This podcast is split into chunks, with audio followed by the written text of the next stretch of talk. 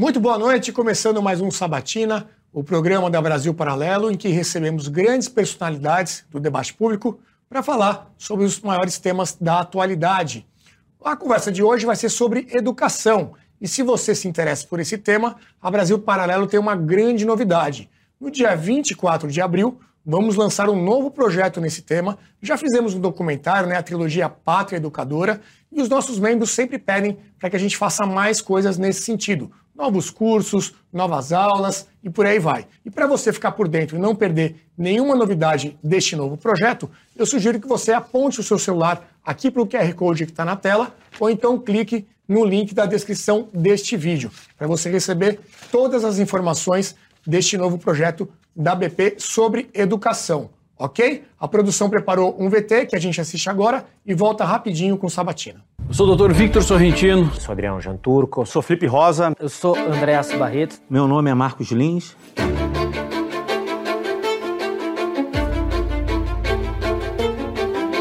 Essa aula que você está prestes a assistir, ela é fundamental para a compreensão de uma coisa muito grande. Nós tivemos aqui um conteúdo riquíssimo, espero que vocês gostem. Eu não tenho dúvida que na atualidade esse é um dos temas mais sensíveis que nós podemos ter.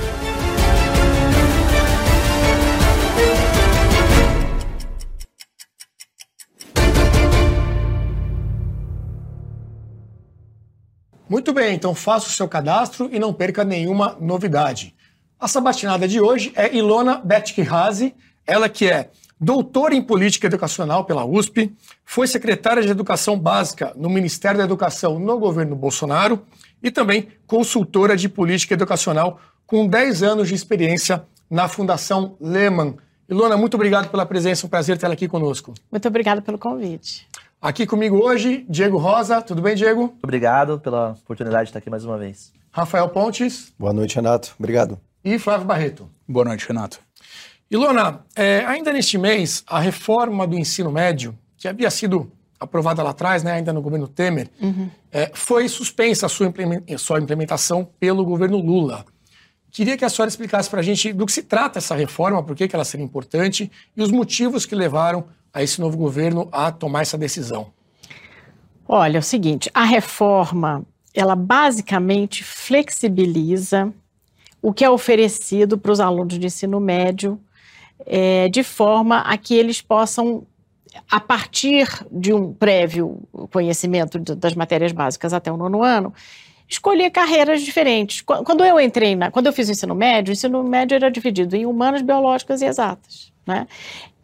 Não, eles não propõem exatamente dessa maneira, eles propõem de uma outra maneira, mas é o seguinte: em vez de você, os alunos fazerem todas as mesmas matérias, eles podem se especializar, não apenas se especializar nessas três áreas, e como eu disse, não é bem assim, não é, não é, não é dividido em três áreas, mas você pode especializar numa área de interesse que o aluno escolha, e além disso, compor o diploma dele de ensino médio com uma série de créditos, uh, com experiências uh, pedagógicas, obviamente, estruturadas, mas assim, faz com que o ensino médio seja uma experiência um pouco para além da escola né? E muito mais voltada para o futuro do aluno, quer seja diretamente no mercado de trabalho, quer seja propedêutico para ir para a universidade, quer seja para ir para um ensino é, profissionalizante.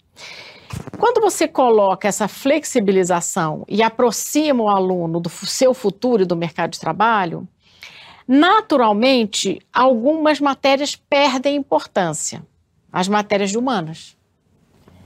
E é por isso que a esquerda, que ajudou a eleger o Lula, foi lá no Lula e falou: vai revogar. Foram lá exigir, né? E ele chegou e falou: ministro, dá um jeito aí. Só que é lei. Reforma foi essa, aprovada pelo Congresso. Essa reforma foi, foi, foi aprovada pelo Congresso por uma grande maioria. Foi muito bem ela é muito bem desenhada. Ela alinha o ensino, o desenho, digamos assim, do ensino médio brasileiro ao que se pratica nos países desenvolvidos, que tem mais ou menos a mesma lógica, mas com as limitações do contexto brasileiro, que são elas. Primeiro, que nós não temos até o nono ano ao contrário dos países desenvolvidos, inclusive do Chile, que, que tem uma, uma, uma, uma composição do ensino médio parecida, nós não temos até o nono ano um aprendizado de alto nível. Então, o aluno não, ele não aprendeu bem equação de segundo grau, geometria, etc., e, gramática, não sabe escrever uma boa redação, etc. Então, ele vai chegar capenga, manco, no ensino médio. Nós permitimos que isso fosse assim, porque aí você já vai perdendo os piores alunos no meio do caminho, chega no ensino médio, aí que você ensina a sério. Né? Nossa, foi, era, a gente desenhou a nossa escola dessa maneira. Não concordo com isso. Né? Eu acho que você tem que ter um ensino muito sólido desde a pré-escola dá o máximo possível até o quinto ano, porque você já perde alguns alunos nesse meio de caminho, completa com o Fundamental 2 e parte para o ensino médio, aí justamente mais flexível, que foi o desenho da, da, da, da reforma. E aí, é, só que quando você flexibiliza justamente e aproxima do mercado, as áreas de humanas, é, acho que são duas coisas que irritam a esquerda, né? As áreas de humanas, francamente, perdem o seu interesse, né? E você tem é, o mecanismo do notório saber, que é trazer para dentro da sala de aula ou você traz para da sala de aula, por exemplo, um técnico em informática muito bom na sua área, que vai dar um curso de informática dentro da escola, ou você vai levar aquele aluno para um curso de informática uhum. fora da escola. O fato é que você tira o poder do professorado, o poder sindical da mão. Né? Quando você abre a escola para o, o, o desejo do aluno de ir para o mercado de trabalho ou de, enfim, se libertar daquele ambiente escolar, você tira poder da escola. E é isso que irrita a esquerda. Motivo, então, de deles a perda de poder. contra a perda de, contra, de protagonismo dessas matérias humanas é. é essa perda de poder e de influência Sim. sobre os alunos Nessa é, é só isso, é só a perda de poder, raivinha que foi feito na época do Temer, mas a raiva é a mesma. A raiva vem da perda de poder. e é possível reverter essa decisão e manter a Só reforma? com a concordância do Congresso. É uma lei. Tem que, o Congresso tem que concordar. E o que aconteceu foi o seguinte: como o, o, o Lula tem lá suas prioridades e está apanhando do Congresso, não dava para meter educa... educação é o último time, é o último tema de qualquer poder executivo. Educação é só bucha, é só problema, né? Então o cara não vai queimar capital político com educação. Então falou, ministro, dá um jeito aí. Aí, bom, é, mas é o Congresso. Ah, não vou queimar a ficha de política com o Congresso por causa de reforma de ensino médio. Aí soltam a portaria, né? Ô, gente, para tudo aí. Hoje mesmo o Conselho Estadual de São Paulo falou assim: para o quê? Pela Constituição, quem manda nos sistemas educacionais subnacionais são os estados e os municípios. Não vão parar nada, não. Então há uma discussão sobre isso, se essa portaria vai ter efeito ou não. Não, ela não tem nenhum. Não teve. A portaria foi só para dar uma satisfação para a esquerda, Perfeito. que está tiririca da vida, né? Na Mas... prática, nada muda. Não, nada muda. Claro que o Estado mais à esquerda vai falar, ai, para tudo, né? Para agradar o Lula. O Estado, o Estado que não que não está preocupado com isso, feito São Paulo, falou: ó, oh, bonitões, seguinte, quem manda aqui somos nós e não vai mudar nada. Não mudou a lei, não Mas vai mudar nada. Mas essa mudança, já que foi aprovada no, no governo Temer, ela, ela já está em, ela já tá ela tá em, em andamento, ela está em andamento. Agora, na incompetência do nosso setor, né? Mal andado, mal implementado. Que aí tem o outro, tem um outro problema. Então, a gente não tem. O, o aluno chega do nono ano sem saber nada já é um problema vasto, né? já é um problema bastante relevante para você implementar uma coisa, é, um ensino médio uh, plural, né? Porque aí o aluno vira, ele vira alvo de todo tipo de, de, de, de, oportunismo, todo curso vagabundo, né? um monte de ONG vendendo porcaria, de projeto de vida, de não sei o quê, uns cursos bem vagabundinhos. Tem razão quem está reclamando disso, né? Mas não é por isso, né? você já não joga o bebê junto com a água, né? E a outra coisa é mesmo a incompetência dos diretores de escola, dos professores, que não conseguem, porque você tem que fazer o seguinte: qual é o desenho da reforma? Você olha em volta, você tem uma escola, uma rede, um município, etc. Você olha em volta e fala assim: bom, aqui é uma área de o quê? Indústria, agronegócio, comércio, o que, que, o que, que mais emprega aqui nessa região? Você vai buscar aquele, aquele setor, né? ou as universidades, por exemplo, uma cidade universitária. Né? Você busca aquele contexto pós-médio, né? o, a, o, que, o que vai ser a vida do aluno depois da escola, traz para dentro da escola e senta. Bom, o que, que a gente pode fazer junto? Ah, Aqui é uma área de turismo. Então a gente vai pensar em curso de história, geografia, de arte, né? Do que for, né? Que vão fazer com que o aluno esteja mais pronto para aproveitar as oportunidades de trabalho daquela região. Ah, aqui é uma área mais industrial, que é uma agronegócio, o que for, né? Só que você precisa ter o diretor da escola, o secretário de, de educação, o prefeito, antenado, entendendo a reforma, entendendo o que está escrito ali, o, o, que, o que pode ser feito, né? E aí, partindo para a implementação. Não temos nada disso. E ainda temos, né? Dentro do corpo das escolas, diretores e professores que não gostam do setor produtivo, que acham que o setor produtivo é inimigo, não vai procurar nunca. Então, é uma reforma difícil de ser implementada, mas não é por isso que tem que mudar a lei, porque ela é muito bem desenhada. É uma raridade, aliás, no contexto de desenho de política pública brasileiro. Né? Perfeito. Ilona, é, recentemente nós tivemos dois uh, ataques brutais em, em escolas, né? Uh, então pergunto, essa realidade que o brasileiro estava acostumado a ver nos telejornais quando tinha uma notícia americana, isso, essa realidade está batendo a nossa porta ou foram pontos fora da curva? Uh, se é uma realidade que o brasileiro vai ter que passar a lidar daqui para frente, uh, o que pode ser feito a respeito disso? Eu não entendo nada desse assunto tá? Como leiga, eu digo o seguinte: a pessoa tem um distúrbio, ela quer fama rápida, ou, ou quer aparecer, ou quer dar vazão aos seus instintos mais horripilantes, né? Onde é que ela vai? O lugar mais vulnerável. A escola é vulnerável. O que, que a gente faz com essa informação? Não sei. Bota guarda armado? Não sei. Bota detetor de metal? Não sei, o homem não pulou o muro, né? Não tinha detetor de metal que resolvesse isso. Então eu não sei, as escolas são sim lugares onde tem muito mais mulher do que homem, muito mais gente, criança e tal, normalmente desarmadas, né? Então a escola é um lugar vulnerável dentro da nossa sociedade, assim como as igrejas também são pessoas estão ali de costas para a porta, rezando. Então, os lugares mais vulneráveis das nossas comunidades serão fatalmente atacados. Ninguém vai pegar um quartel e falar, pô, né? Porque sabe que não vai sair vivo. Né? Uma de delegacia. Ele tem o distúrbio, mas não vai no quartel fazer Ele isso. tem o distúrbio, mas não, não, nem tanto, né? Porque o distúrbio também tem a ver com isso, né? O distúrbio de você pisar no, no aquilo que você tem certeza que pode oprimir, uhum. né? E aí eu acho que é isso. Mas Você o que fazer com essa informação não sei. Alguma política pública para melhorar a segurança nas escolas? Não tenho ideia.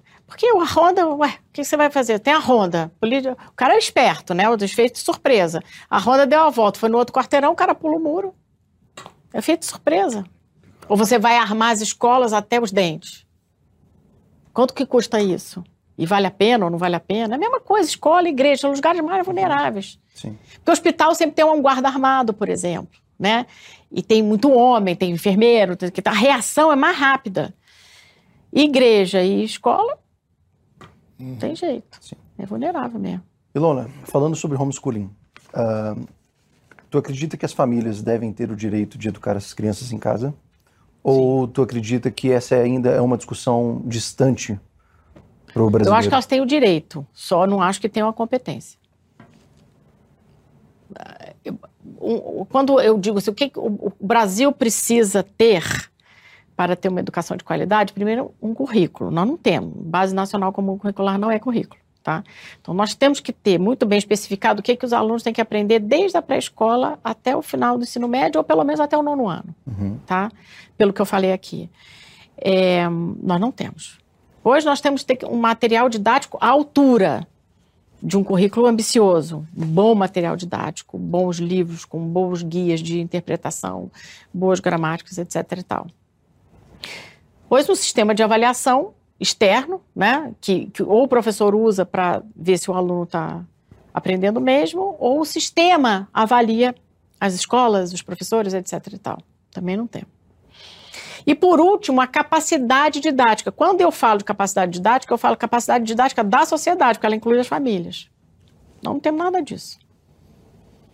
Então eu acho que tem que ter a liberdade, mas truco que tenha, nós tenhamos essa capacidade. Embora a gente está vendo um mercadinho nascer aí, né?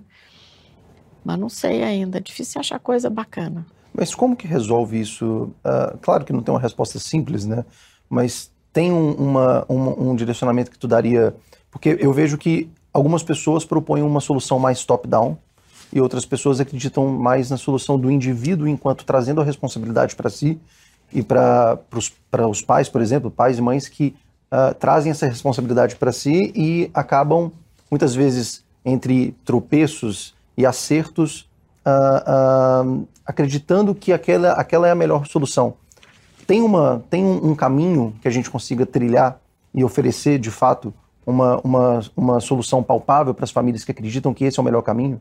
O caminho é esse. Você tem que ter o currículo, o livro didático, o, a avaliação.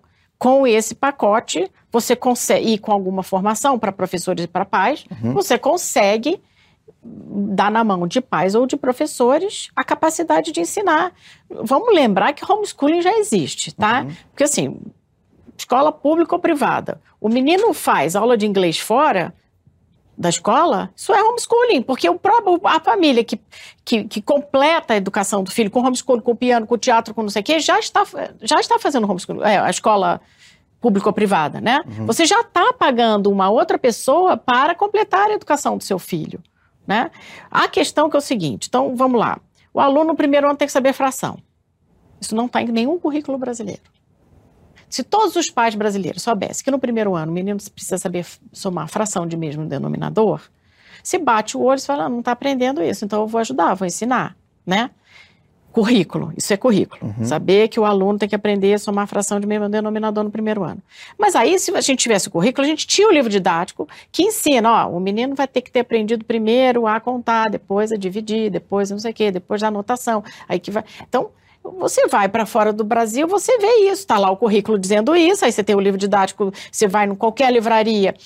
Férias na Europa, por exemplo. Você vai no supermercado, tá cheio de livro que a mãe pega na hora do sol a pino, no verão, você mete os meninos em casa e bota para fazer. O menino está sendo alfabetizado, você põe para fazer tracejar, para colorir. O que faz essa diferença é a falta do currículo. Então, você não, você não tem o currículo. Se você não tem o currículo, você não tem o livro didático. Se você não tem o livro didático, você não tem o pacotinho de avaliação, porque daí você pode. É meio ou dentro cadeia, da... né? É sim, é um desenho, é um desenho que, gente, é a maior carne de vaca do mundo nos outros lugares. Aqui a gente ainda está batendo cabeça. Eu, é uma coisa que me deixa completamente desesperada eu olhar e falar, gente, pessoas, a gente aceitou aquela base, né? Aí você tem os caras da direita que falam, ah, é a base é o fim da picada, a base ingessa, ah, não pode ter a base, porque a base é o currículo que ingessa. Bom, você tem que ter algum currículo, uhum. né? Porque no resto do mundo, o menino realmente aprende a somar fração de mesmo do, no, no primeiro ano. Então, é isso que a gente quer, né? Os brasileiros parecidos com os outros meninos da idade dele no resto do mundo. Então, nós temos que... Isso é urgente resolver esse problema aqui. A gente está muito longe dessa realidade, né? Estamos. Eu não tenho com quem conversar, eu sou especialista nessa área, eu não tenho, eu não tenho com quem conversar. Fora o Nadalim, que é o único. O Carlos Nadalim, que foi secretário de alfabetização. É a única pessoa que conversa comigo no mesmo nível. As pessoas não entendem isso. Você não tem currículo, como é que um pai vai falar, vou fazer o que hoje, à tarde?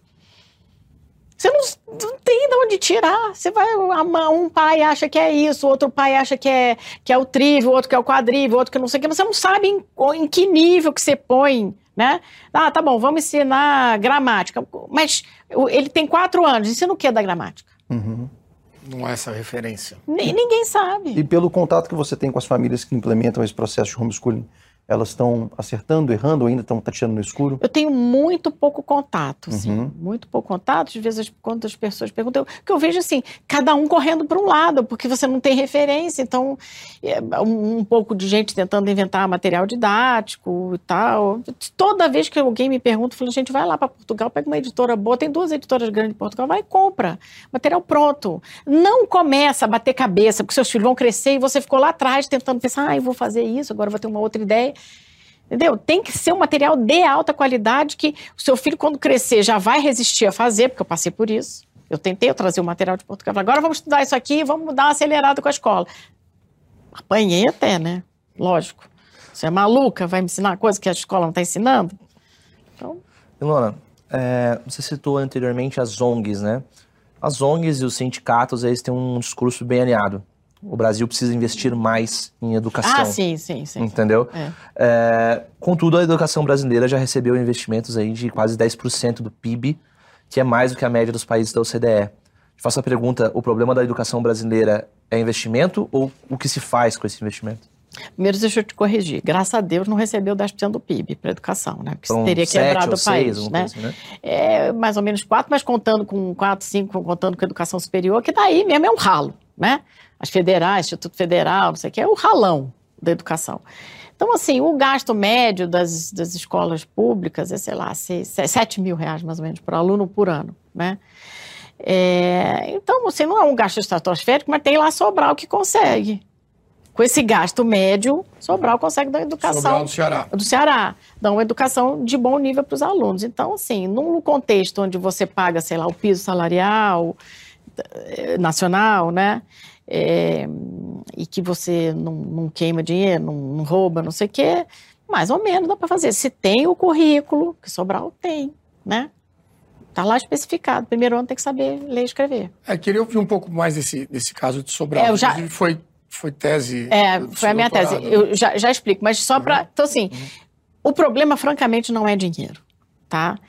É, E aí, eu acho que tem uma coisa estratégica que a gente precisa ter sempre em mente quando vier o cara pedir dinheiro, tá?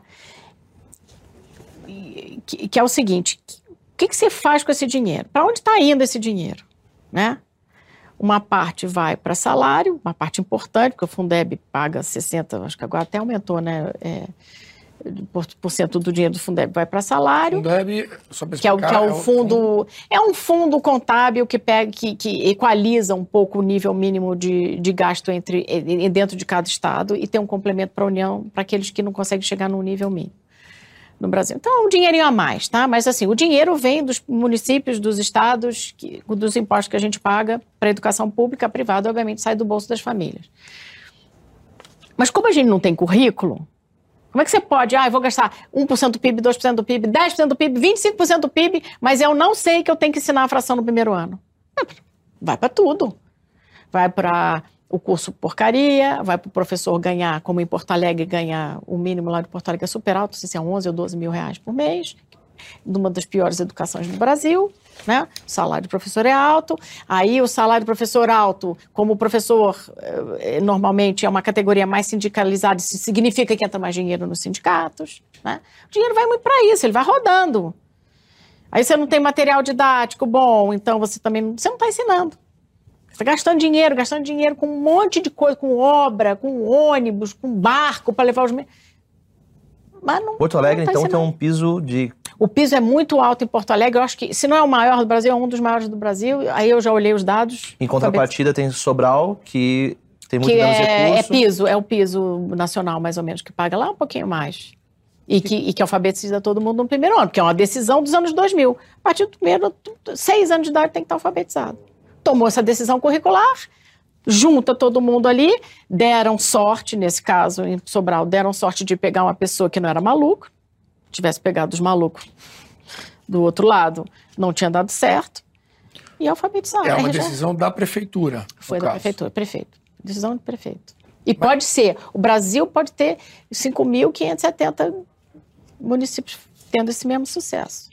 O problema é o prefeito Mas o sucesso é explicado pelo, pela questão do currículo. O que mais? O que, que Sobral fez de A diferente? decisão foi alfabetizar todo mundo aos seis anos. Ok, você decide isso. Ah, mas não sei como. Aí danou-se, né? Você não alfabetiza, né? Então foi a decisão de alfabetizar com a sorte de achar o cara que sabia alfabetizar. Que aí ele criou o material didático.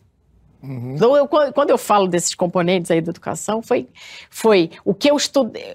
Porque, assim, a minha tese, então eu vou passar para a tese. A minha tese foi assim: eu, quando entrei no doutorado na USP, a minha ideia era fazer uma tese sobre efi- eficácia escolar, que é um tema, assim, que já também velho no mundo desenvolvido. Aqui é proibido falar eficácia escolar, os caras não deixam falar esse termo, né? De vez em quando agora está aparecendo, mas antigamente não podia falar esse termo. Aí, então, é, você. O que que- é, é essa fórmula, Tá? É você saber o que vai ensinar, é você ter bom livro didático, você ter acompanhamento, avaliação, né? O tempo todo tá avaliando para saber se o aluno está aprendendo, é o desenho basicão. Então eu ia fazer uma comparação entre países, pegar o Brasil, o Canadá, Portugal, não sei o quê, fazer uma comparação entre países. Só que na mesma época eu fui chamada para fazer o novo currículo de Sobral, porque eles tinham resolvido fazer ensino integral e não tinha ideia, como é que a gente vai ocupar o tempo dos alunos, né? Então vamos fazer um currículo. Ah, então vamos. Aí eu, quando eu cheguei em Sobral, eu achava que Sobral era uma história, eu falei, essa história não é possível. Alguma coisa estranha. Pobre. Como é que os caras fazem aquilo lá? Essa história. Falei, cara, falei, morri de curiosidade. Cheguei lá, era Shangri-La educacional. Toda vez que o ônibus saía da rodoviária, assim, eu falava assim, cara, isso aqui é Shangri-La, isso não existe, Sobral não existe. O dando marcha ré na eu falava, acabou, né? Porque aquela equipe não existe, é um gente maravilhosa, é uma tem, tem tudo que você quer na educação, entendeu? Os caras, compromisso moral com o aluno, é um negócio maravilhoso. E, mas tem isso, é a técnica. Né? É decidir alfabetizar, pegar a técnica correta e implementar incansavelmente um dia E atrás isso do se outro. espalhou pelo Estado? Aí o que, que aconteceu? O, o prefeito, que é um dos, é a família Gomes, né? Mas assim, não é bem o Ciro, mas eram os irmãos, os irmãos mais novos do Ciro Gomes. Então, era o, o Cid Gomes era prefeito, dois mandatos, percebeu o problema, implementou a, sele- a- a solução de maneira correta e virou governador. E o Ivo, que era o era, trabalhava com ele na prefeitura, que é o irmão mais novo de todos, se elegeu deputado e era o chefe da o chefe de gabinete, o chefe do- da, da Casa Civil, sei lá como é que chama, enfim, era, era o político, é, o- líder do- da bancada, né, do, do governo no, no estado. O Ivo é um cara que tem uma formação de alto nível, ele é, ele é advogado com LLM em Harvard, o cara que tem exposição, que tem, tem conhecimento, e fez o que está nos livros, assim, na minha, na, na minha tese eu fiquei assim, se cai o queixo, assim, até falava para ele, para de fumar, porque você é o, é o, é o desenho do que está num livro, um livro é, de política educacional que descreve essas figuras, né, que tem conhecimento e quando chega no poder executa o conhecimento que ele tem. E aí ele pegou e fez um estudo, ele fez uma transposição que não foi perfeita, né, porque você perde energia quando você tira de um município onde você tem controle político total daquelas, daquela comunidade e vai para o estado onde tem um monte de gente brigando e não tem a mesma equipe, digamos assim, subordinada, você, a, a transposição não foi perfeita. Mas sim foi feita uma transposição intencional com o tal ah, ah, apoio do negócio do ICMS, mas o ICMS, que depois veio parar, acho que aqui em São Paulo, não sei onde foi parar, sem a técnica, sem a decisão de alfabetizar, sem o livro didático, sem a técnica toda, não funciona. É que nem cirurgia cerebral. Olha, você tem um problema, eu te pago um milhão de reais. Você resolve? Não, eu não sei a técnica. Sem técnica, você não alfabetiza, você não ensina matemática, etc. E. Os caras deram a sorte de ter a técnica, fizeram a transposição do desenho para o Estado e aqueles municípios que resolveram implementar tiveram sucesso também. Por isso que, na média, o estado do Ceará ele é muito melhor que São Paulo, por exemplo.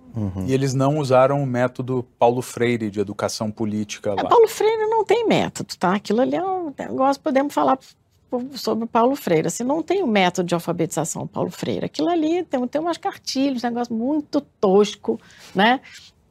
E não, não era. O, o, o que que a gente. Quando você fala Paulo Freire, que eu vou expandir um pouquinho, você fala, estrito senso Paulo Freire, não existe método, Paulo Freire de alfabetização, o que existe são umas cartilhas toscas para alfabetizar adulto, entendeu? E, enfim, num Mas contexto essa, muito mas específico. essa questão de transformar o aluno num militante político. Isso é, isso é outra coisa. Então, vamos, pra dentro da alfabetização, o que você tem é uma crença que aí sim tem a ver com Paulo Freire, das- da questão de você achar que. Achar não, dizer, para enganar a trouxa, que educação pode ser espontânea. Ela não é espontânea. Educação é uma técnica. Você tem que ensinar um negócio, você vai lá e fala assim: qual é o melhor jeito de você ensinar tal coisa? Tem técnica. Para alfabetizar, tem técnica. Tá? Então, o, o, o mundo paulo freireano da educação brasileira, que é a vasta maioria, não acredita na técnica. A técnica é robotizante, é todas aquelas palavras de ordem que o cara paulo freireano usa para não educar. Porque ele, Educação bancária, né? a educação bancária. Ele não quer Então, o, o, os predadores, que é o, os sinônimos para mim na esquerda da educação, predador, os Paulo Freiristas, maluco, não sei o que, os mau caráter, desonesto intelectual, o nome que você quiser dar, o sinônimo que você quiser dar. Qual é a característica principal dele? O cara não quer educar. E é intencional, ele não quer educar. Então, ele não quer alfabetizar. Aí ele inventa todas essas palavrinhas de ordem para não dizer que, pô, que monstro que você é. Você pega as crianças e não vai educar? Né? Ele não quer admitir. E o que ele quer no fim das contas? Quer doutrinar. Quer manter o povo ignorante e quer doutrinar. Isso aí tá claro para mim. Super claro. Aí a gente pode fazer a transposição para o mundo Paulo Freire. Mas na alfabetização, não existe esse método. O que existe é uma intenção de não alfabetizar. E aí você tem mil nomezinhos e tal. Então, o que, que aconteceu lá em Sobral para responder? Foi isso, foi que caiu no colo de um professor técnico que ele falou, ele estava estudando, ele estava acompanhando no ano 2000, isso foi o ano que lançou o relatório do, do foi, um, foi uma, uma meta-análise de, de processo de alfabetização, porque estava no auge da tal das guerras de fônico e global, né, que é essa, essa guerra, que também é uma guerra marxista, sim, que, que foi introduzida, né, posso contar essa história mais para mais frente, mas assim, é uma guerra ideológica, sim, nos Estados Unidos, se travou nos Estados Unidos. Houve uma reação dos acadêmicos, fizeram um monte de estudos, porque é, no mundo desenvolvido se usa estatística para fazer política pública, aqui não, né? Que é tudo no gogó. E aí fizeram essa meta-análise que foi publicada no, nos anos 2000. E o professor Edgar Linhares, que foi a pessoa que foi chamada para ajudar lá em Sobral, estava acompanhando isso e levou esse conhecimento que dizia que o método fônico era mais eficaz para ensinar. Não é, método fônico, assim, é o componente fônico dentro do processo de alfabetização, ele é efetivo, sim. O que o pai que está interessado que o, que o seu filho obtenha uma educação na escola pode fazer para fiscalizar as escolas e evitar que o filho seja meramente doutrinado e não receba essa educação? Olha, eu não quero usar o, a, o termo método Paulo Freire nesse contexto. Porque aí, quando a gente fala da influência ideológica ou da qual seria a melhor palavra para assim, o arcabouço de dominação é, das mentes dentro do ambiente escolar para a doutrinação, que o Paulo Freire, aí sim ele foi, ele foi competente, tá? Que o Paulo Freire desenhou com as suas obras, esse, essa é a pior coisa que tem no Brasil. Porque como ele é brasileiro, era brasileiro, e ele escreveu obras que são para dizer para o professor: não ensine. A sala de aula não é um lugar de ensinar. Não pode ser educação bancária. Educação bancária é a cabeça do menino está vazia e o professor vai lá e põe o conhecimento desse. É isso que ele, ele diz com, na pedagogia do oprimido. Né? É, a pedagogia do oprimido, que, que é o livro mais famoso do Paulo Freire, não é tão tão é, prejudicial à cabeça dos, dos, professores no mundo todo. Aí ele teve mesmo uma influência internacional, porque ele, ele foi exilado, né? E foi dar aula em Harvard, ou, ou era um professor visitante e tal. Mas ele tem uma obra que ele escreveu fora do Brasil, que você nem acha a tradução, é uma obra com nome é, parecido aqui no Brasil, mas que não é a mesma, onde ele detona a ideologia, assim, a, a, sala de aula como lugar de você levar o marxismo. A pedagogia é, da autonomia, é essa? Não, pedagogia da, da autonomia é meio que ele já tinha rasgado a, a, a fantasia e a pedagogia, assim, olha, na sala de aula, é, capital trabalho, aí é uma coisa, assim, até mais... É, Marxista no ponto... Não, ela é mais, assim, é, tipo, linguagem mais simples, digamos Entendi. assim, né? Cada capítulo fala o que, que o professor tem que fazer, é meio um manual mesmo. A, a, a, grande obra ideológica do Paulo Freire, que eu acho, se não me engano, chama Pedagogia e Política, essa daí é, é de lascar, entendeu? E influenciou a gente no mundo inteiro e aqui no Brasil é, é isso. Esse é o tal, é aí como é que a gente de, definiria isso? Não é o método Paulo Freire, mas é a, a filosofia educacional do Paulo Freire, que é não educar, é uma ele é o marxismo operacionalizado dentro da sala de aula. E o que o pai pode fazer para evitar Fugir isso? da sala de aula, porque é por isso que eu acho que. Eu, eu acho assim, eu estou simplificando, tá certo? Assim, não, como você vai fugir da sala de aula? As famílias não conseguem educar os seus filhos em casa. Né? É muito difícil, porque você precisa de uma certa peer pressure, você tem que botar mais aluno, porque aí um aluno influencia o outro. É muito difícil você formar uma dinâmica que fuja de- desse, dessa comunidade que foi inteirinha contaminada por essa mentalidade de que a sala de aula não é para ensinar. A sala de aula é para formar um cidadão crítico. Tá, ele não precisa saber gramática, ele não precisa saber matemática, ele não precisa saber fatos históricos, não. Ele precisa só criticar, desde que ele critique aquelas pessoas que eu também não gosto. Porque aí, quando começa a criticar os meus amigos, também não vale. Tá? Então, o negócio é não é brincadeira. O controle ideológico, ele existe sim. Tá? Para os pais conseguirem exercer um certo poder na escola, dependeria deles estarem mais próximos da escola, olhando o que está ensinado. Só que os pais, um, não ocupam esse espaço. Ele existe. Toda escola tem uma APM, um, um- um, né, tem esses conselhos de participação, etc. E tal. Muitas escolas simplesmente alijam os pais, não deixam os pais palpitarem na sala de aula, não deixa o pai ver currículo e tal. Agora, quando existe, etc. tal, o pai não tem conhecimento. Ele não, como não tem currículo, o pai não sabe o que, que o aluno deveria estar aprendendo no lugar de bobageada. Né? Ele, não- ele não E sabe. algumas escolas mais caras, né, que, que existem aqui, é, por exemplo, bilíngue e tudo mais, o pai acha que, bom, coloquei na melhor escola da cidade, estou pagando aí É. 10 mil reais de mensalidade, tá resolvido o problema. Não é bem assim, né? Não, Laura? porque as pessoas que trabalham naquela escola sofreram, sofreram forte influência dessa doutrinação marxista paulo freiriana. Não tem de onde tirar, o cara pode vir de onde for. Entendeu? Se você não tiver uma liderança forte, com currículo forte, com currículo especificado. Eu passei por essa experiência. Escola, escola estrangeira com currículo ultra especificado. Chegava lá e falava, Em contrapartida, tem Peraí, escolas. mas não está escrito que quero para ensinar isso aqui? Não, mas a minha filha não aprendeu ainda.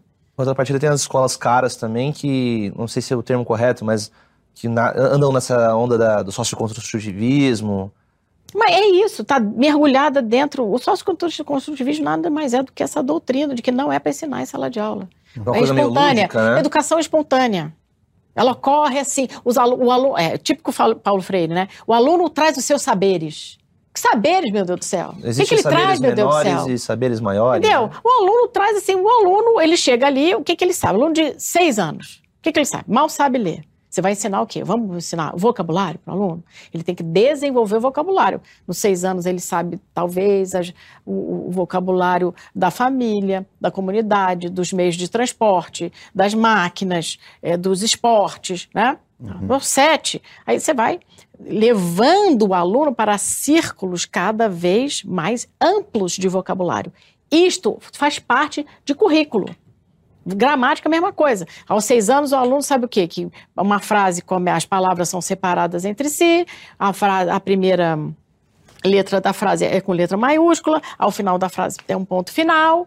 Isso é, isso é gramática de, de- regra gramatical de, de, de, prim- de primeiro ano, de seis anos. Sim. Né? Ilona, Os alunos não aprendem isso, nem isso.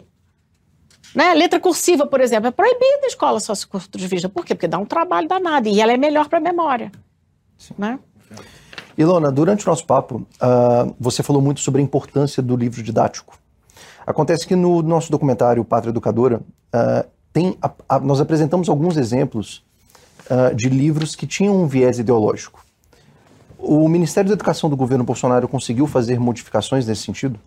Não. Foi uma tragédia horrorosa, tá?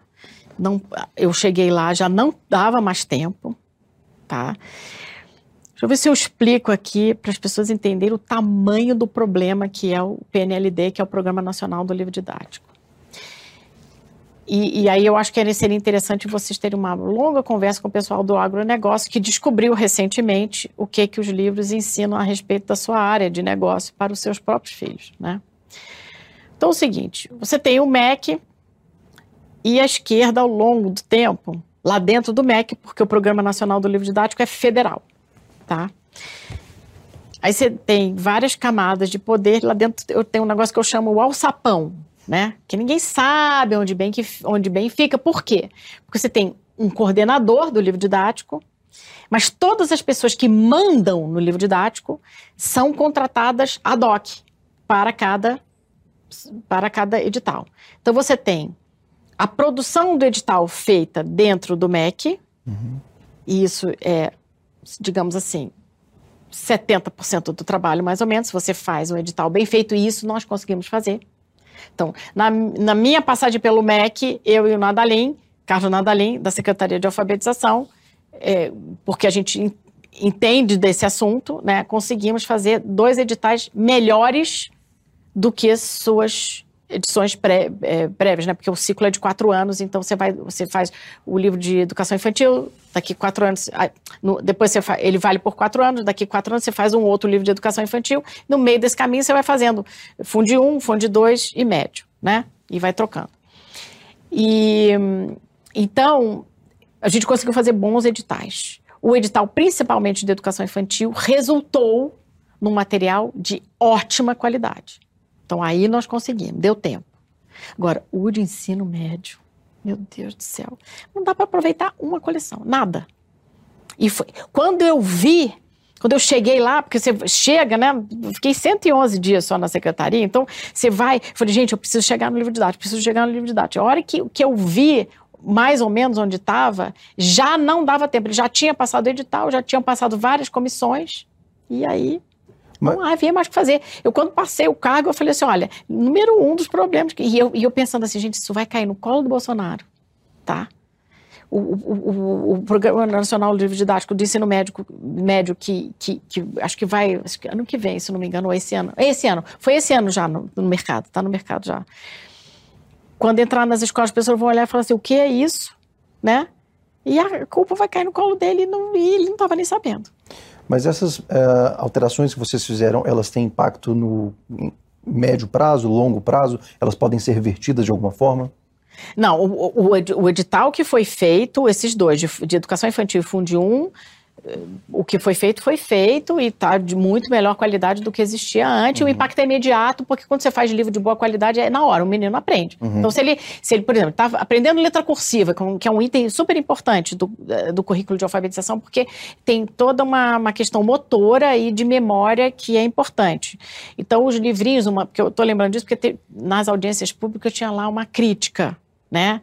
Ai, o menino vai fazer tracejado. Eu falei, gente, como você vai criticar que o menino pequeno vai fazer tracejado para aprender a, escrever, a, a- a- fazer a, é, aprender a, destreza da, da coordenação motora fina, né? E, e- e o pessoal, os malucos lá que aparecem nas audiências públicas, falam esse tipo de coisa, né? Então, tinha esse tipo de crítica. Então, os livros vieram com todo, todo o preparo mesmo técnico e as explicações sobre o fônico e o, a importância do treino fônico, da, da correspondência grafema-fonema, a importância de você treinar isso com os alunos para que rapidamente ele automatize. Né? Você faz um treino, é que nem musculação. Você treina, pô, coisa mais chata você ficar puxando ferro. Mas a hora que você precisa do músculo, ele está pronto para usar. Né? Então, a, a- a esquerda, o que, que faz? Ela critica. Ai, vai transformar o menino em robozinho. Peraí, quando você. A decoreba. É, quando você quer ser um maratonista, você não puxa um pouquinho de ferro que é para poder estar pronto com o seu músculo para fazer a maratona, que é a parte legal? É a mesma coisa na educação, né? Então você tem um treinozinho, né? Por exemplo, você tem o treino da ortografia, né? Ditado, etc e tal. Você tem o treino da declamação, você tem vários treinos que você faz, porque na hora que você precisa falar de improviso, que na hora que você precisa atuar, né? Se colocar, o vocabulário está lá, ele foi aprendido por meio de uma coisa repetitiva, mas o vocabulário está em ordem na sua memória, o seu treino para falar é, é, de maneira espontânea está tá lá em ordem. Então, esses treinozinhos que a gente faz na escola, eles servem para transformar você num adulto que consegue raciocinar. Mas a esquerda não permite que você faça. E quanto tempo fica é, o livro didático em circulação nas escolas? Quatro anos. Quatro anos. A gente teve o- aquele caso bem famoso e polêmico dos livros do Mário Schmidt, né? Que eram os livros que foram usados no PT, a gente usou até usou no, De história. no- de história, aquela história crítica. E eu, tive toda uma geração que foi criada com aqueles livros, não? É, nem me lembro, não sei, mas é que você, você olhar os livros de, de, do ensino médio que estão no mercado agora, deve, não pode ser pior do que esses. Olha. Agora, ainda sobre a sua passagem pelo governo Bolsonaro, Ilona, eh, na entrevista ao Contraponto aqui na Brasil Paralelo, a senhora fala que aceitou o desafio de ir para a secretaria eh, quando percebeu que havia ali uma armação para derrubar o governo. Sim. Queria saber um pouco mais sobre essa história e também entender por que tão pouco tempo, né? 111 dias, você ficou lá e acabou saindo. Como é que foi a circunstância Saindo não, foi saída? saída, né? O Milton Ribeiro me demitiu pelo Twitter. Então, pra vocês verem como é que é a luta por poder lá em Brasília. Mas foi mesmo, assim, na transição, algumas pessoas tinham entrado em contato comigo e eu falei, gente, não vou para Brasília, mas nem amarrada. Pelo amor de Deus, sou mãe, dona de casa, etc e tal. Não, não tenho minha vida aqui, não vou. Quando eu vi aquela armação da pandemia para derrubar o Bolsonaro, eu falei, cara, se eu sou patriota, agora eu vou, né? E aí eu sinalizei que eu poderia aceitar, eu recebi o convite, aceitei e fui, né? Então foi assim. Se eu tiver memória, um dia eu escrevo assim, mas primeiro não tinha voo. Então assim, eu fiz a minha posse online, mas eu precisava ir trabalhar, né?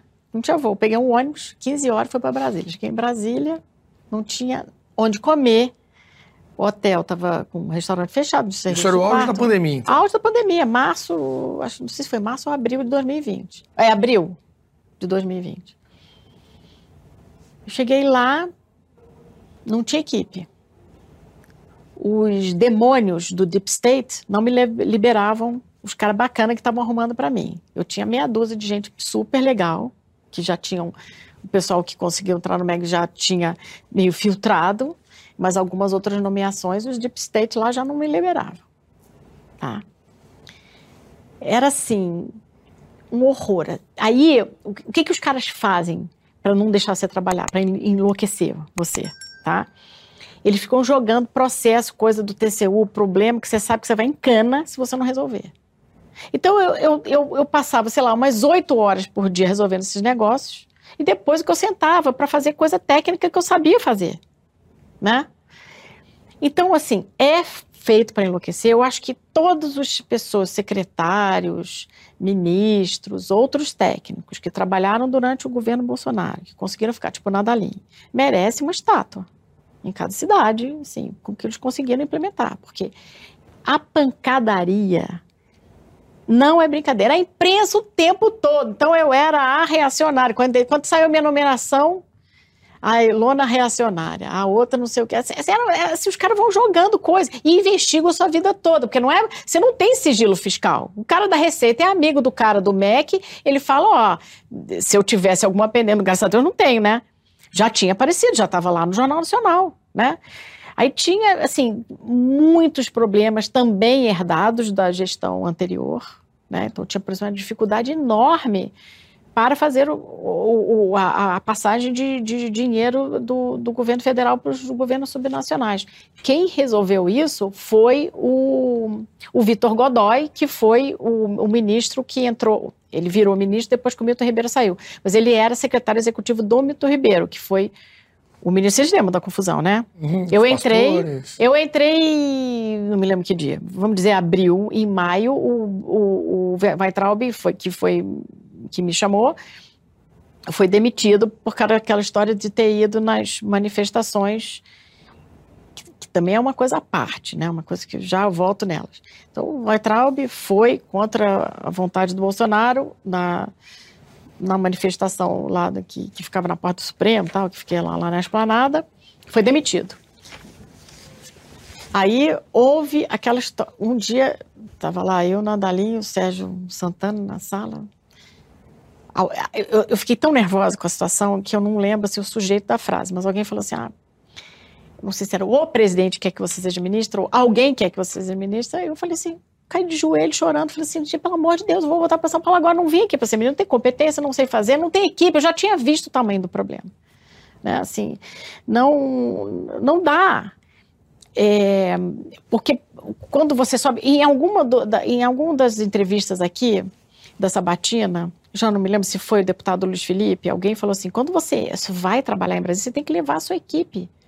Você tem que ter conhecimento, tem que ter um grupo de trabalho que vai junto com você. Eu não tinha, não conheci ninguém lá. Né? Aliás, conheci pessoas maravilhosas durante a minha curta estada. Bom, aí mas então a senhora poderia ter virado ministra se Sim. nesse momento tivesse. Aí, assim, Bolsonaro quer falar com você. Aí foi uma cena muito engraçada. Até eu vou contar essa história aqui, porque ela é muito engraçada. Então tava eu, Nadalim, o Sérgio Santana na sala, e o Sérgio veio com essa notícia, que deve ter vindo lá da casa, sei lá, do Palácio Planalto. Você viu e falou: ó, ele quer que você seja ministro, alguém quer, não lembro o sujeito da frase. E eu desesperei, falei, mas eu não tenho essa competência, não adianta, não vou, não, não tem como. Eu não, sei, eu não sei dizer quanto tempo passou, corta, e cena lá embaixo, nós três aos berros. Ainda bem que não tinha ninguém em volta, porque se tivesse aquelas porcaria daquela, daquela vanzinha da CNN que ficou um mês acampada lá na porta do MEC para ver quem ia ser o ministro, ia ser, ia ser uma cena, né? Os três brigaram. Eu não vou ser ministro. Eu também não, eu também não. Não, mas você é mais velha, você tem doutorado. Não, mas eu não, mas o meu marido não deu, não perguntei pro meu marido. Não, não, mas aí o Mandalim, a Bárbara vai me matar. Mas assim, a gente, em volta do carro do Nadalim, que é um carro pequeno, no dia que fecharam a esplanada, porque no dia, lembra que as, fecharam tudo? Teve um dia que a polícia foi lá e botou cone e fechou tudo. E a gente tinha que ir para a esplanada que o Bolsonaro estava lá esperando, para decidir quem ia ser o ministro. Aí ainda tinha o chefe de gabinete do Nadalinha. Então eram três homens e eu. Aí quando o Nadalinha abriu a porta do carro, tinham duas cadeirinhas de criança lá que a gente não conseguiu tirar. Então eu fui toda amassada atrás. Os dois, o Sérgio e o Nadalinha na frente. E a gente correndo da polícia, porque a polícia estava passando os cones para fechar a esplanada, né? E conseguimos chegar pelos fundos do Palácio Planalto, graças a Deus, porque a imprensa estava toda lá na frente, a gente passou pelos fundos e fomos lá conversar com a chefia. Mas eu arreguei geral, assim, eu falei, gente, eu não, eu não, eu não aquela, naquela altura, que tinha, sei lá, um mês e meio que eu estava lá em Brasília, eu já não sabia mais, e olha que eu sou super Bolsonaro, já não sabia mais de que lado que o Bolsonaro estava. Eu falei, cara, aqui no MEC só tem petista. Quem que pôs esses caras aqui? Né? Presidente de autarquia, cara é que... indicação ou funcionário de carreira? Não, indicação. Falei, quem que pôs essas pessoas aqui? Tudo cargo de confiança. Quem que pôs essas pessoas aqui? Até hoje não sei. Mas não foi o Bolsonaro. Obviamente que não foi. Ele não tem nem conhecimento do que, que se passava no MEC. Gente, pelo amor de Deus, o cara é cheio de problema para enfrentar. Já disse, educação para qualquer poder executivo é o último problema. Se puder esquecer que existe educação, porque é um saco de problemas. Só tem problema para resolver. Aí ele foi, óbvio, né, super simpático, porque ele é uma pessoa hiper cativante, não sei o quê. E, e, foi uma conversa, assim, maravilhosa, assim, que eu jamais vou me esquecer. Mas eu arreguei. Falei assim, eu não pedi autorização para mim, ainda falei, joguei essa. Falei assim, Presidente, eu não pedi autorização para meu marido para eu só ele só me deixou ser secretária, ministra não. E porque eu não entendi o que estava se passando. Além de tudo, eu estava completamente azucrinada pelas maluquices, pela aquela equipe toda do MEC, jogando coisa do TCU na minha cabeça, aquelas coisas todas. Isso realmente é um negócio de louco, quando você não tem o grupo, né? Aí, bom, saímos tal, escolheu o Decotelli. Alguém falou no ouvido dele, Decotelli, né? Bom. Decotelli é aquele do, do currículo. Decotelli é aquele que não tem currículo, né? Que tá, aí, bom, mas nós continuamos, tá? Saímos, não tinha ministro, daqui a pouco, ah, vai ser o Decotelli, que é lá da GV. Falei, bacana, que bom, né? Quem sabe, né? Bom, aí ele não, ele foi nomeado, mas ele não tomou posse. No dia que ele foi nomeado, ele foi no MEC, fez uma reunião com todos os secretários presidentes de autarquias. Eu olhava para o Nadalinho assim, eu falei, vamos rodar, Nadalinho já estava tudo combinado, gente, num negócio assim tão filme, sabe? House of Cards assim, master. Eu olhava, as pessoas do MEC, ele não deixaram eu e Nadalim falarmos para apresentar o que, que a gente fazia. Já estava tudo certo que a gente ia para rua. Eu tinha, eu tinha exonerado uma pessoa que trabalhava embaixo de mim. A exoneração dessa pessoa ficou 40 dias no, no SEI, que é o sistema de documentação do MEC. E ela ficou no meu lugar quando eu saí. Quando o, o, o Milton Ribeiro me demitiu. Tá? Pra vocês verem como o esquema é muito armado, tá? E aí foi engraçado, porque foi, era uma quinta-feira, o Decotelli foi lá, fez essa reunião, eu falei, gente, dançamos. Dançamos, acabou, gente. Aí na sexta a gente fez uma reunião com todo o grupo mais próximos, assim, do MEC, a gente chegou à conclusão, gente, nós dançamos, esquece, acabou, acabou, perdeu o Playboy, vamos sair, vamos cada um para sua casa, não sei o quê. E teve um grupo que falou, não, a gente vai ficar, a gente vai ficar, não sei o quê. Ah, porque na sexta de manhã, o Decotelli, sem ter tomado Isso. posse, já demitiu um do nosso grupo ali. E eu falei, ah, eu sou a próxima, óbvio, né? Isso- foi sexta-feira. Aí o povo falou: não, não vamos ficar, vamos ficar até a gente ser demitido. Eu falei, gente, eu não aguento, preciso voltar para minha casa, porque eu já estava não sei quanto tempo lá sem voltar para casa.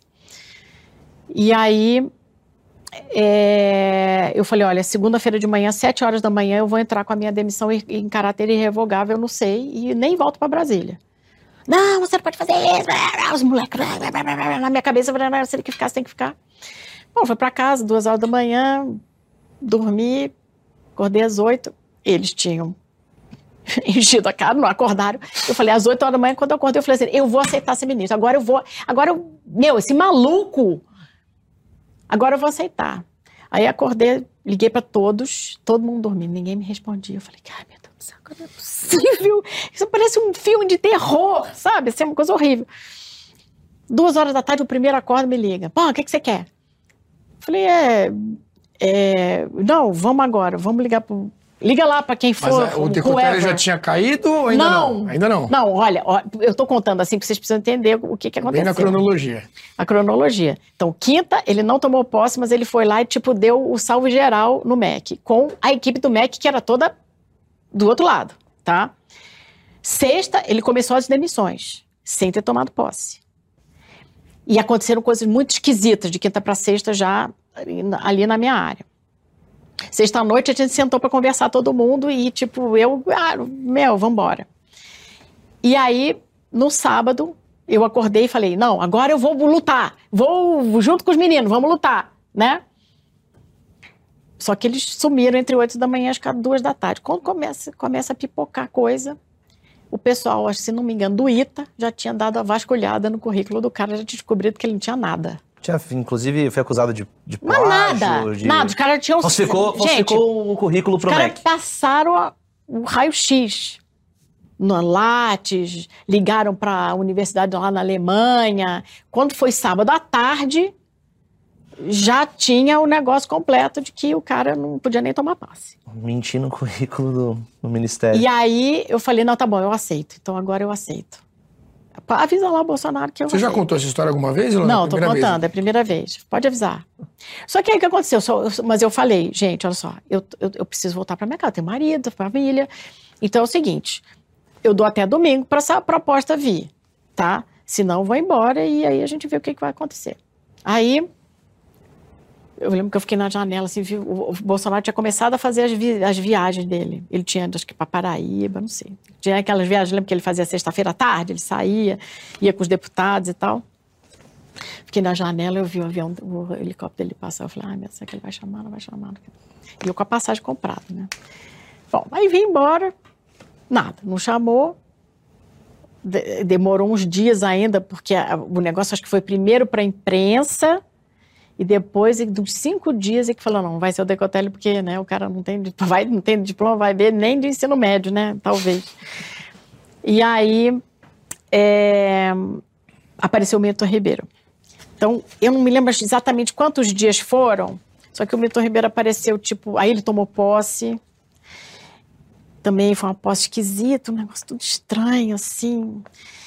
É, e, e ele citou na frente do Bolsonaro, eu me lembro isso, que eu, cheguei por nada ali e falei, não, estamos lascados. Porque a gente tinha sobrado, a gente não tinha sido demitido ainda, tá? Aí o, o, o, o Milton Ribeiro toma posse, e na posse dele ele cita a orientadora dele de doutorado.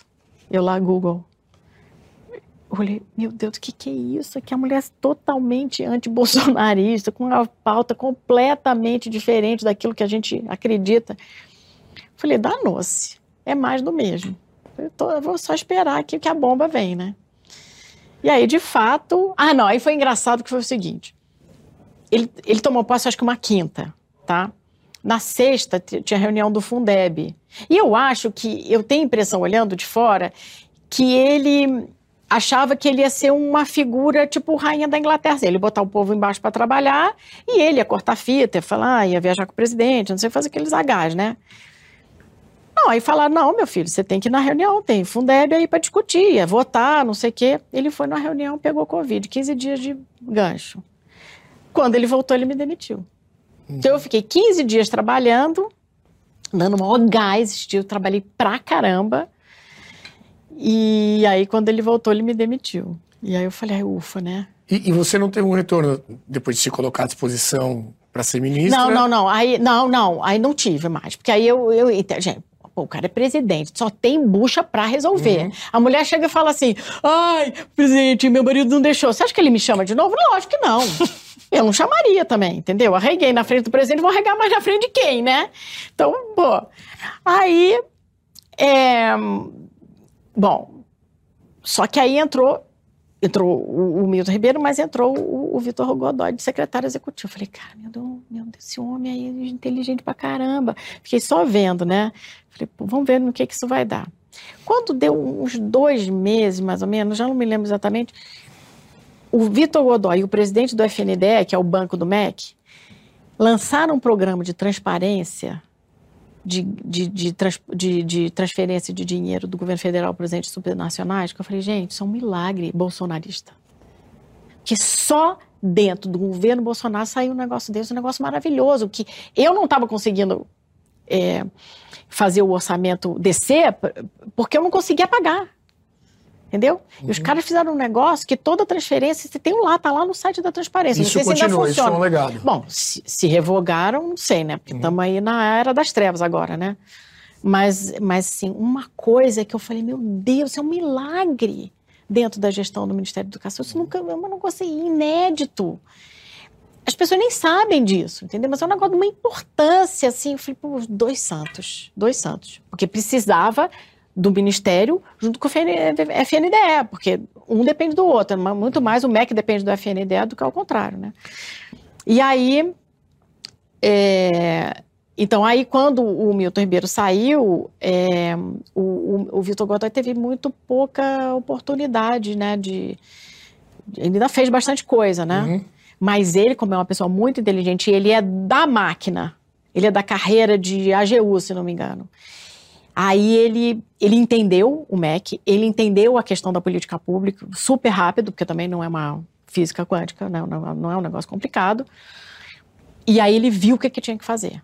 Então, a tristeza, né, entre um milhão de razões para ficar triste com a não reeleição do Bolsonaro, é que na área de educação você ia ter um ministro. Ele estava com o ministro. Dele, Eu acho que ele ia ficar e já tinha entendido, já estava com os planos em ordem para a gente trazer para o Brasil o, esses desenhos de política educacional que já são feitos no mundo há 20 anos, né? Então... Tá, em primeira mão aqui então na Sabatina, todo esse bastidor do, da história da troca de Isso ministro, a participação da Ilona lá no, no Ministério.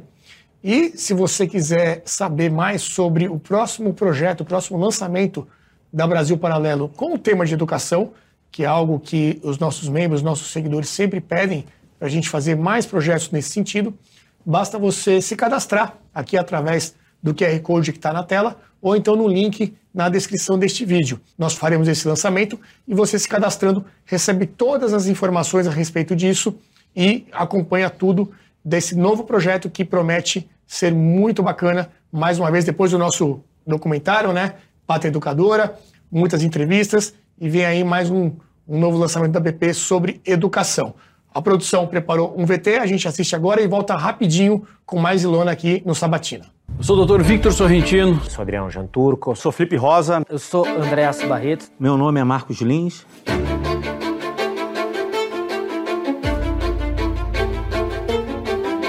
Essa aula que você está prestes a assistir, ela é fundamental para a compreensão de uma coisa muito grande. Nós tivemos aqui um conteúdo riquíssimo, espero que vocês gostem.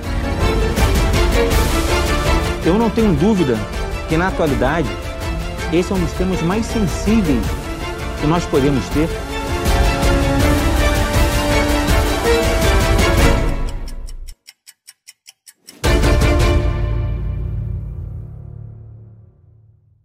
Muito bem, faça então o cadastro aqui pelo QR Code ou pelo link na descrição do vídeo e não perca nenhuma novidade sobre esse próximo lançamento da BP. Rafa Pontes. Ilona, fazendo um balanço do governo Bolsonaro na pasta da educação, o que na tua opinião foi bom e o que, que ficou a desejar? Olha, eu acho que, mais ou menos o que eu mencionei aqui, né, a política nacional de alfabetização é algo brilhante, assim, porque a política é uma série de produtos educacionais, de políticas, de desenho, de, de programas, de, até de material de altíssima qualidade, incluindo o livro didático de, de pré-escola e, e Fundi 1, é, que abordam toda a questão do, do processo inteiro de alfabetização que a gente nunca teve algo dessa qualidade, né? É, eu acho que, sei lá, em relação, por exemplo, ao desenho das universidades federais, dos institutos federais, eles foram tão bem desenhados para servir à esquerda que é muito difícil num governo num governo, assim, quatro anos, né, eles têm total autonomia administrativa, pedagógica, etc. Eles fazem o que eles querem com o dinheiro do contribuinte, né? Então você não consegue transformar esses centros em centros de produção, de resolução dos problemas nacionais, né? Existe, mas é raro, grandes centros de pesquisa para o que quer que seja. Eu acho que para a área da saúde tem alguma coisa, acho que para petróleo tem, sei lá, né, o FRJ, um ou outro tem. Mas a gente tem muito poucas unidades frente ao que se gasta, frente à estrutura montada, né? É, na formação de quadros, por exemplo, nos institutos federais, é, nas universidades federais, porque ali está a serviço do deep state, do, de si mesmo, do fisiológico, né? É, então ali é muito difícil de mexer, até porque você não, o MEC não tem nenhum comando essa, sobre essas instituições. Tem uma pena, porque você não consegue fazer uma grande virada, né? Principalmente quatro anos é muito pouco tempo. Agora, na educação básica, a gente principalmente teve essa, essa área de excepcional sucesso, que foi a área da, da Política Nacional de Alfabetização, que está sendo desmanchada agora, está tendo audiência pública no Congresso para desmanchar. Assim, politicamente, do ponto de como tem uma questão técnica que vai ficar exposta se o MEC simplesmente der uma canetada e desfizer, eles estão agora criando um ambiente político para derrubar né, a PNA. Mas é o seguinte, o material é todo público, é, eu mesma estou fazendo um esforço para ver o, o, quanto é possível colocar num site qualquer que as pessoas, as famílias possam acessar, as escolas que quiserem, os prefeitos que quiserem Nesse fazer caso, um bom os estados trabalho. Os municípios não podem manter? Pod, poderiam, podem, podem. O, o, foi feito com dinheiro público, está todo em common, como é que chama? É, common Creative Commons, né? Creative Commons, é, é, é o, o, conteúdo está todo guardado, para pode ser usado por quem quiser. Pública, privada, é, famílias, etc. Só precisa achar um lugar para botar. É, e os prefeitos também, se quiserem, né? Porque, em geral, a educação infantil é da, das prefeituras. Então, aí foi um grande avanço. Mas, como eu disse, né, a estrutura é muito, é muito bem, foi muito bem montada pela esquerda para servir a si mesmo. Então, é muito difícil. O MEC deve ser o, o, o, o ministério mais difícil de dar resultado para a sociedade de todos. Bom, Vamos esquecer o ministério, os 37 ministérios do Lula. Vamos falar aqueles ministérios core, né? Economia, agricultura, tal, porque você é, nesses ministérios você tem medidas, você tem o mercado cobrando muito mais, você tem os, a sociedade cobrando muito mais. Como eu disse antes, para a educação você não tem um conhecimento sobre educação suficiente na sociedade que, que, que cobre mesmo, né? Quem está defendendo a reforma do ensino médio são as ONGs, são é, é, o pessoal que, por um lado, os secretários de educação que já entenderam que é uma boa ideia, mas não sabem muito bem implementar, por outro, o pessoal que vende material é, para esses cursos picadinhos né, do ensino uhum. médio. Uhum. Dentro do governo é, de quatro anos, de cabeça aqui, eu lembro de quatro ministros. O Vélez, depois o Weintraub, se considerar aí o, o amigo foi, que né? ficou, cinco, é. ficou cinco dias, mas foi nomeado. E depois teve o Newton, uhum. né? E depois o Vitor. Depois o Vitor. Cinco, então. Né? Eu não, não deveria ter contado. Uhum. Cinco ministros em quatro anos, com perfis completamente distintos, os cinco. Você não acha que também faltou uma atenção especial na nomeação, na escolha desses ministros? Não evidencia uma certa desorganização do governo na pasta da educação? Eu não acho que é isso, não. Eu acho que é o seguinte, já, já falei, o que eu acho é o seguinte, a educação é o último do, dos problemas de qualquer gestor do Poder Executivo. Tá? Ele é uma fonte de problemas operacionais. Por exemplo, quando você é prefeito, você tem escola que pega fogo, que entra gente para matar criança, que entra, que tem água contaminada, que tem banheiro entupido. Então, assim, é uma fonte de problema operacional para qualquer poder executivo. Então, assim, a pessoa para ter coragem de mexer. Isso, isso foi a, a, a pergunta de, da minha tese. Haverá capital político suficiente para fazer a mesma coisa que foi feita em Sobral? A minha resposta inicial era não, não haverá.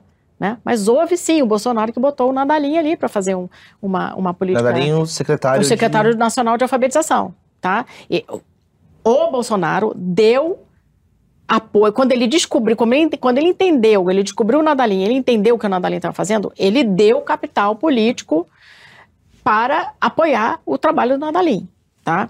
Agora, da onde que o Bolsonaro ia tirar gente para o Ministério da Educação, gente? De uma universidade federal? De onde que ele ia tirar? Eu apareci lá, o dia que apareceu que ele queria me dar o cargo, eu falei, presidente, não, eu não vou. Então, assim, dá um acha que era uma demanda tirar? que não existia gente para ocupar esses espaços? Não tem, né? O setor de educação não tem. O Vitor foi um milagre. A hora que ele entrou como secretário executivo e, e, em pouquíssimo tempo produziu aquele, que era um dos problemas centrais do MEC, que era, que era o desembolso de dinheiro para os entes subnacionais, falei, pô, gênio, pô, é ele, né? Mas aí tinha o Milton lá ocupando a cadeira, né? Não era ele que mandava.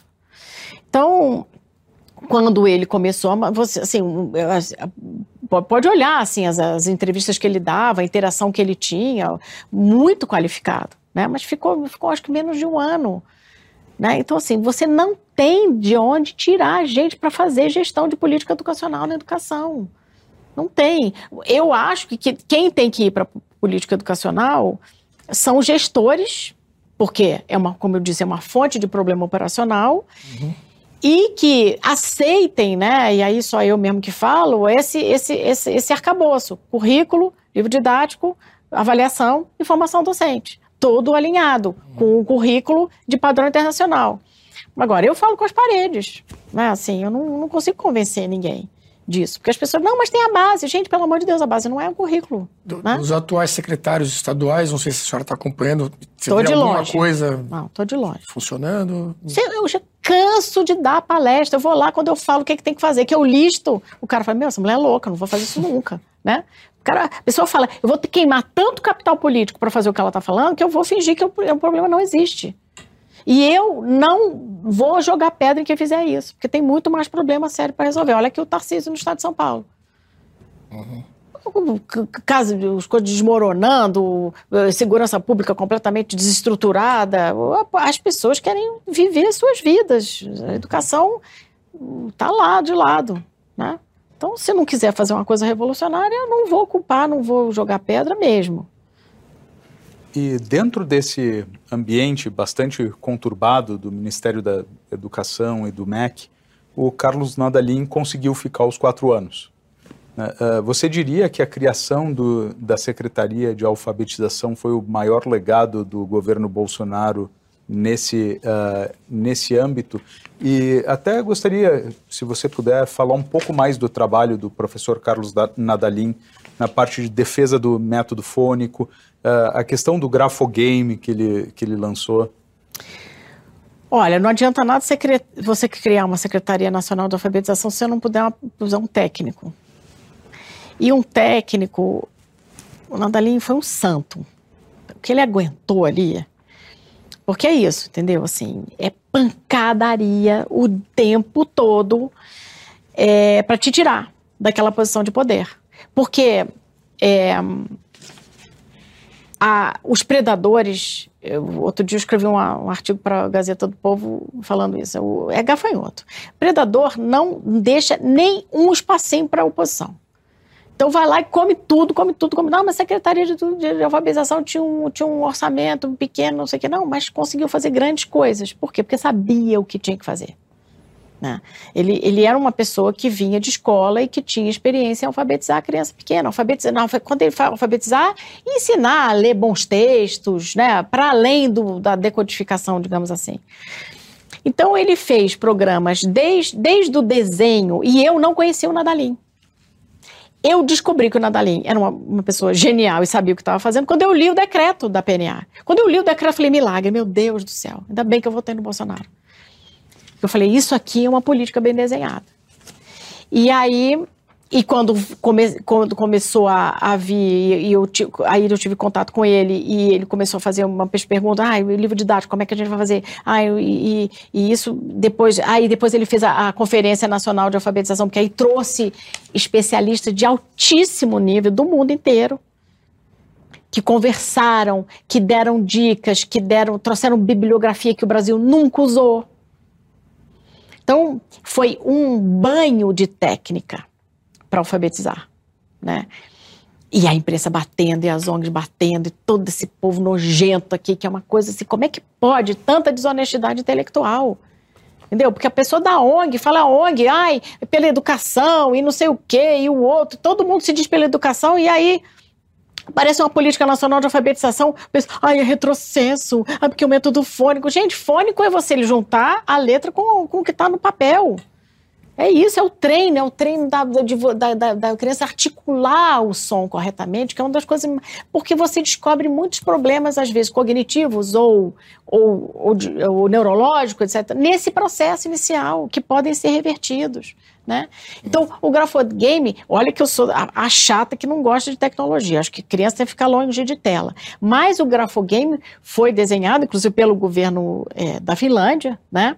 Por, por acadêmicos, por cientistas finlandeses, para fa facilitar ali, para ter um treininho né? de, de, de justamente fônico. O grafogame é um joguinho fônico, que a criança tem que juntar o que está escrito com o som. E o, e o joguinho solta o som e você tem que acertar e, enfim.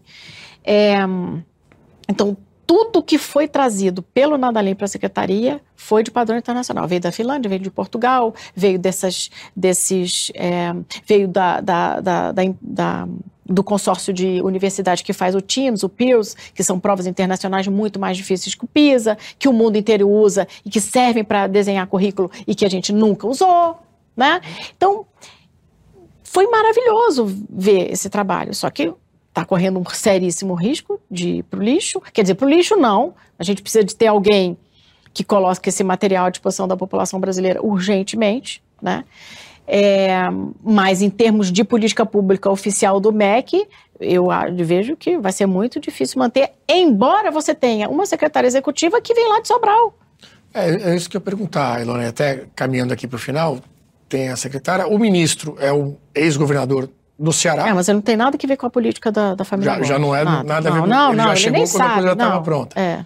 É, mas acho que isso é um argumento que eles usam para dizer que né, estão pegando As ONGs que, usam, né? que funciona e tudo mais. É. É, o que esperar, então, em termos de educação desse governo? Dá para ter alguma esperança de, de manter pelo menos o que está dando certo? Qual a tua visão aí do que já deu para ver até Gente, agora? eles não estão aí para fazer educação. Esse governo não está aí para educar a população, para resolver o problema da população. Não está. Então, assim, você põe figuras que são palatáveis ou que dá menos trabalho para a imprensa convencer, né? Ah, mas ele veio lá do Ceará e o Ceará é um, é um estado que tem uma gestão da educação é, é, competente. Sim, é verdade que tem, mas ele já não, não foi ele que desenhou. Né? Ah, mas a Isolda vem do, do, de Sobral, não sei o que, mas também não foi ela que desenhou e ela está ali, né?